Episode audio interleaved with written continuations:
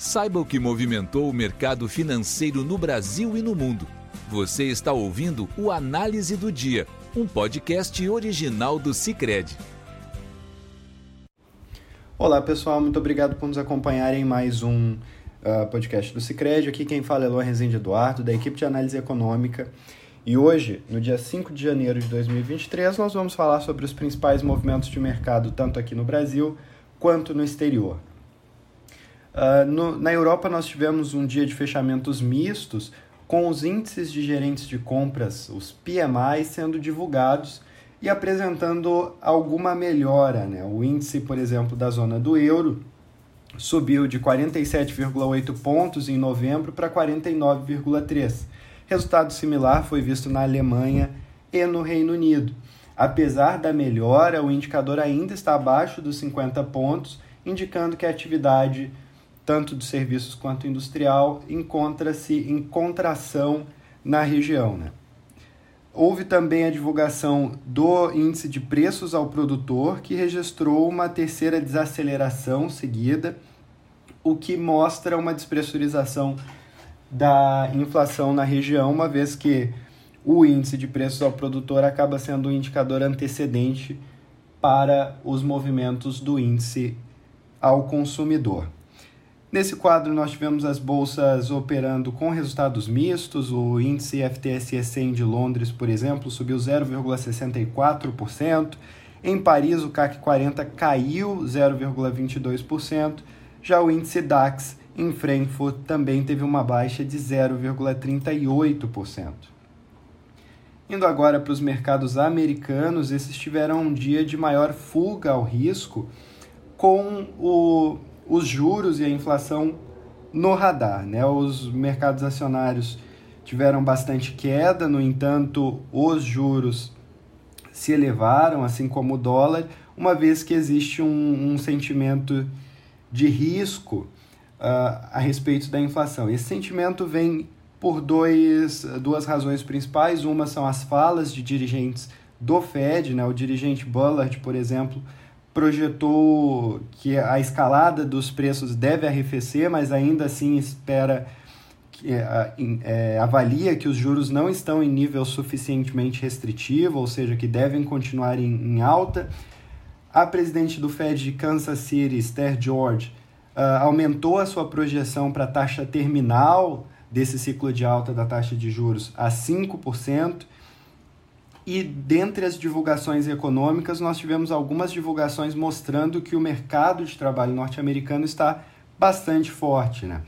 Os índices uh, com ajuste sazonal divulgados pela, pela ADP mostraram que o setor privado criou mais empregos em dezembro do que a previsão, e nós também tivemos uma redução dos pedidos de auxílio-desemprego para uma queda de 4, 204 mil nesta última leitura. Existe também a expectativa sobre o payroll, que é a principal divulgação sobre o mercado de trabalho americano, que acontece amanhã, e a mediana de projeções aponta para uma criação de 210 mil vagas de trabalho. Né? O mercado de trabalho estando mais aquecido acaba dificultando o trabalho do Banco Central em uh, desacelerar a inflação. Nesse quadro, os ativos de risco acabaram sendo pressionados para baixo e os ativos de renda fixa para cima. Né? O Dow Jones caiu 1,02%, o S&P 500 perdeu 1,16%, enquanto o Nasdaq teve queda de 1,47%. Por outro lado, na renda fixa, o juro de, da T-Note de dois anos teve um avanço a 4,45%, enquanto os juros de mais longo prazo, de 10 anos, teve uma alta a 3,71%. O dólar também ganhou força, levando o índice DXY, que compara a moeda a uma cesta de moedas fortes, a subir 0,76% no dia de hoje.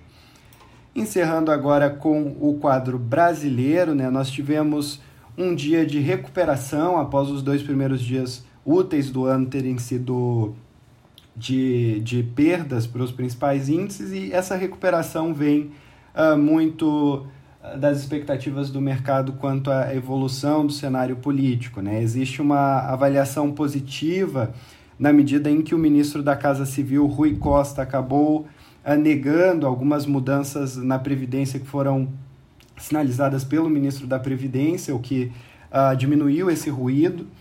E também houveram falas a, a respeito do regime fiscal e que o governo deve levar em consideração tanto da ministra do Planejamento Simone Tebet quanto do secretário do Tesouro Rogério Seron, que também foram bastante bem recebidas. Né? Nesse quadro e considerando também o, os preços descontados das duas últimas quedas do ano, nós tivemos o dólar à vista cedendo a R$ 5,35, a bolsa se valorizando em 2,19% a 107,6 mil pontos, enquanto os juros aprofundaram o ritmo de queda ao longo dessa tarde. Né? Nós tivemos um, uma queda, por exemplo, no depósito interfinanceiro para janeiro de 24 de 13,79 no fechamento de ontem para 13,70 hoje e nos no, no trecho médio e longo nós tivemos uma queda ainda maior, né? O DI de janeiro de 25 foi de 13,31% para 13,13% e o DI de janeiro de 27 recuou de 13,31 para 13,07. Apesar dos recuos, a curva ainda se encontra bastante achatada, né, com todo com todos os trechos acima dos 13%. E com isso nós encerramos o nosso podcast de hoje. Eu desejo a todos uma ótima quinta-feira e até amanhã. Você ouviu o Análise do Dia, um podcast original do Cicred. Até a próxima!